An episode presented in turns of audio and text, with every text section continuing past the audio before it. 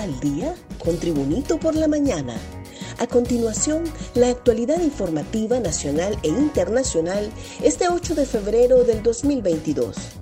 Luis Redondo es confirmado en la presidencia del Congreso Nacional.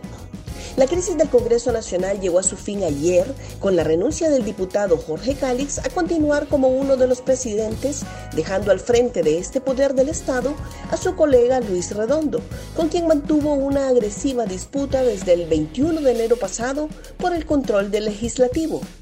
El fin del conflicto fue refrendado con la firma de un acuerdo entre Cálix y el expresidente Manuel Zelaya Rosales en su condición de coordinador del Partido Libertad y Refundación Libre en Casa Presidencial, tras varias semanas de crisis durante las cuales hasta la Corte Suprema de Justicia se involucró al rechazar sendos amparos de la directiva de Redondo y Cálix, pidiéndole definir cuál era ilegal.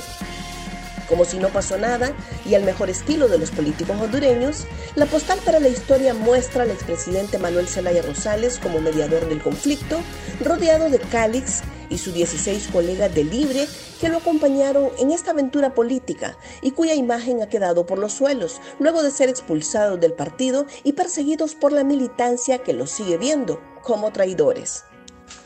Estados Unidos le revoca la visa al expresidente Juan Orlando Hernández.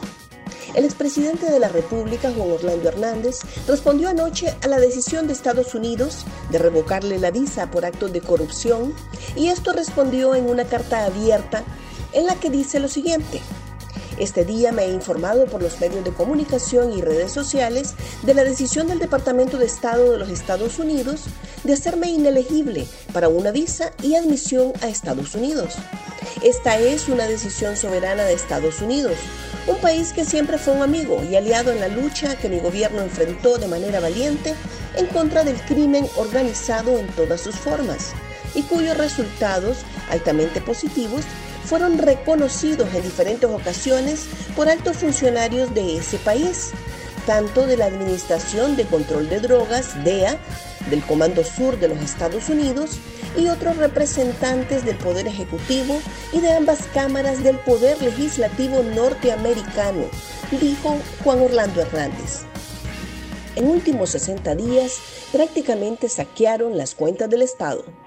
Dos meses antes de dejar el poder, el gobierno anterior se encargó de vaciar las cuentas del Estado, aseveró ayer la ministra de Finanzas, Ritzi Moncada, quien pidió cautela a los demás funcionarios, porque el presupuesto 2022 será reestructurado ya que falta respaldo financiero. En diciembre del 2021, el Congreso Nacional aprobó el nuevo instrumento fiscal recomendado por las autoridades de finanzas de ese entonces en más de 308 mil millones de lempiras. Pero será sometido a una minuciosa revisión, ya que las fuentes de financiamiento están basadas en contratación de más deuda, dijo Moncada, la ministra llamó a los ministros y administradores de instituciones públicas a tener mucho cuidado y cautela en lo que comienzan a hacer, porque ese presupuesto está solo en papel. La caja del Estado fue prácticamente saqueada en los últimos 60 días, lamentó. Un repaso al mundo con las noticias internacionales y Tribunito por la mañana. Avanza proceso para que diplomática de Estados Unidos inicie su trabajo en Honduras. La designación de Laura Farnsworth, designada como embajadora de Estados Unidos para Honduras, avanza. Este martes se conocerá su nombramiento en el Comité de Relaciones Exteriores del Senado. Este es uno de los pasos para que pronto inicie su trabajo, en caso que el Comité de Relaciones Exteriores del Senado de Estados Unidos apruebe sin restricciones la designación del Departamento de Estado en esta audiencia de nominación. Después solo faltaría la aprobación en el Senado según las recomendaciones del Comité de Relaciones Exteriores. Meta analiza cerrar Facebook e Instagram en la Unión Europea tras el fallo sobre privacidad. Meta, la empresa matriz de Facebook e Instagram, amenazó con la posibilidad de cerrar sus servicios en los países de la Unión Europea a causa de una sentencia judicial que le impide transferir datos de los usuarios europeos a su sede en Estados Unidos. En su último informe ante la Comisión de Bolsa y Valores de Estados Unidos, la empresa de Menlo Park explica que el fallo del Tribunal de Justicia de la Unión Europea del 16 de julio del 2020 podría tener consecuencias para su capacidad de proveer servicios. Si no nos permiten transferir datos entre países y regiones en las que operamos, o si nos restringen la capacidad de compartir datos entre nuestros productos y servicios, la capacidad para proveer nuestros servicios podría verse afectada, indicó la compañía que dirige Mark Zuckerberg. Más noticias nacionales con Tribunito por la Mañana. Exmarido última hermana de alcalde a machetazos. La señora Sandra Maribel Galeano Romero fue brutalmente asesinada la madrugada de hoy en una de las calles de esta localidad, supuestamente a manos de su ex marido, solamente identificado como Chon Acosta. Según relato de testigos del crimen, Sandra Maribel fue atacada a machetazos por su ex compañero, al parecer por celos. Ella era la hermana del alcalde de esta comprensión municipal, Carlos Arturo Galeano.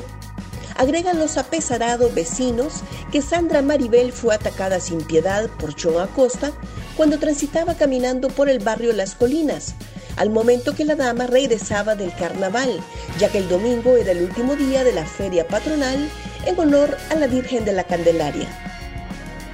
Agentes policiales derriban busto de exministro. Agentes policiales derribaron el busto que habían erigido las autoridades salientes en honor al exministro de la Secretaría de Seguridad, Julián Pacheco Tinoco, ubicado en la aldea El Ocotal, en el sureste de la periferia capitalina. El inusual hecho trascendió ayer en redes sociales, incluso en TikTok. En los videos e imágenes virales se observa que uno de los agentes policiales se suben a un pedestal donde yacía el busto del general en retiro Pacheco Tinoco. Pacheco Tinoco se desempeñó por ocho años como titular de seguridad. Durante fugió como presidente Juan Orlando Hernández Alvarado. Diputado Jorge Cálix explica negociación con su partido.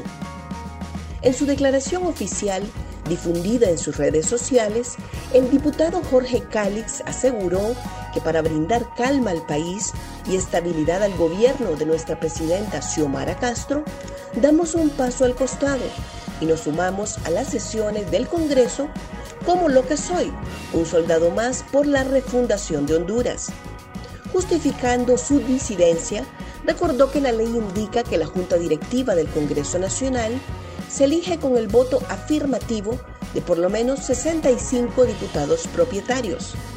El 21 de enero, y a través de consensos que Honduras surge para llevar a cabo las profundas transformaciones que necesitamos y que ofrecimos en campaña, conseguimos votos de 84 diputados propietarios, faltando apenas dos votos para la mayoría calificada, que es la que se requiere para derogar las sedes traer la Sisi y hacer reformas constitucionales de vital importancia para el país.